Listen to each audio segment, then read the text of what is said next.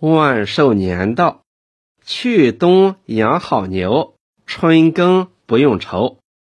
周永康道：“不行，我们要立刻把全乡干部组织起来，开展一次春耕生产大宣传，教育干部和群众纠正这种旧风俗，集中人力物力，把春耕生产的准备工作切实做好。”为夺取今年大丰收打下坚实的物质基础，春耕生产大宣传，我并不反对呀。那好嘛，现在就下通知，今天下午召开全乡党员大会，大规模进行教育。周永康边说边从万寿年手里抽过旱烟袋，又伸手向万寿年讨烟包。万寿年从怀里掏出烟包，塞到周永康手里，道：“别的问题你摸了没有？”永康道：“别的问题我也摸了，歪风邪气儿一打击，要求救济的人很少了，大家都眼巴巴地等我们指路走。我们要抓紧组织副业生产。从前给人家指的杜荒方法叫。”各找门路，错了。现在另指一条新路，叫组织起来。这项工作要抓紧再抓紧，不能中间断了弦儿。万寿年道：“你讲的我都拥护，大家也都拥护，副业和农业都没有问题，眼前就是困难户有问题。”永康道。这样一说，我们两个又有点小摩擦了。我看这组织起来的问题还多得很，困难户问题眼前还不太严重。万寿年急道：“你又听何老九他们吹大话了？他们都是打肿脸充胖子的人物，家里盖了锅，见了干部还把肚子挺起来，说没事儿。”没事儿，周永康这些天在各村奔跑，确实是专门找何老九、陆素云这样最贫苦的人家访问。从这样一些人的谈话中，他更加断定，站脚就无米无柴的灾民为数极少，真正的困难关头还在两个月之后，麦收前的几十天。他已和围群学书议论过，决定那三十万斤粮食暂时一粒不动，坚决不动，留着用在刀口上。因此，便向万寿年道：“你说的也对，何老九他们知道上边的难处，不肯向干部叫苦。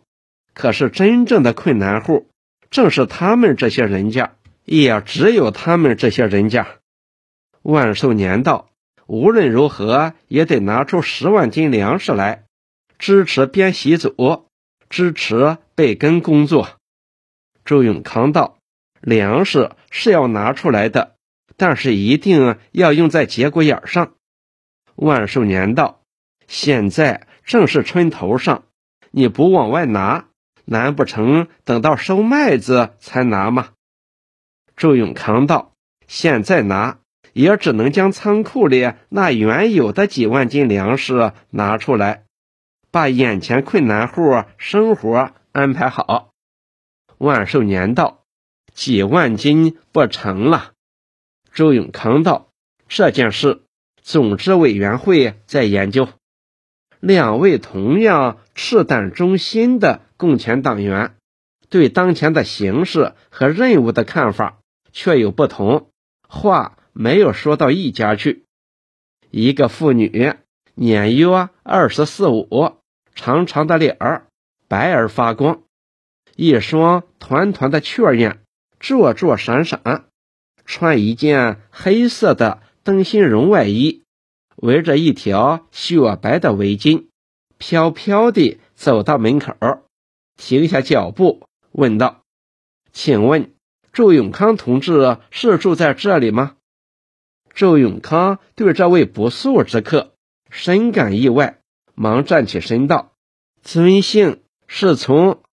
这位客人笑嘻嘻地走进门来，答道：“我叫吕敬贤，是县供销社的。”周永康一听说是县供销社来的，忙上前握手让座道：“好好，请坐，我就是周永康。”吕敬贤又重新和祝永康握一握手，从衣袋里掏出方旭东的信，交给永康。转身向万寿年道：“这位是。”万寿年也站起，向前握手道：“我叫万寿年。”吕敬贤热情地握住万寿年双手道：“哎呦，你就是万寿年同志，名字早熟了，就是认不识人。你好。”吕敬贤是个非常活泼的人，也很会说话，他到哪里。哪里就会霎时热闹起来。祝永康退出他们的谈话，将身子转到一边去看信。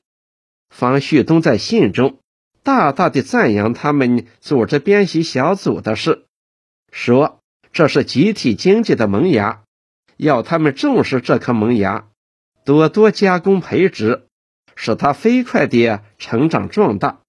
在信的末尾。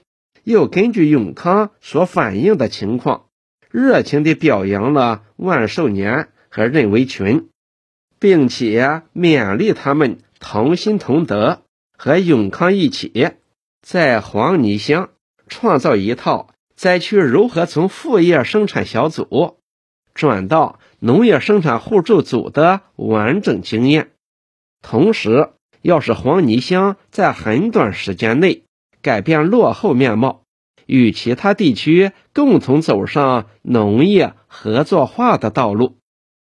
周永康在吕敬贤的笑声中，已经看完了方旭东的来信，情绪大大兴奋起来，把信转交给万寿年看，又和吕敬贤握了第三次手，道：“太好了，你们上门来收购芦席，对我们的工作。”是莫大的支持，吕敬贤笑道：“你这话就见外了。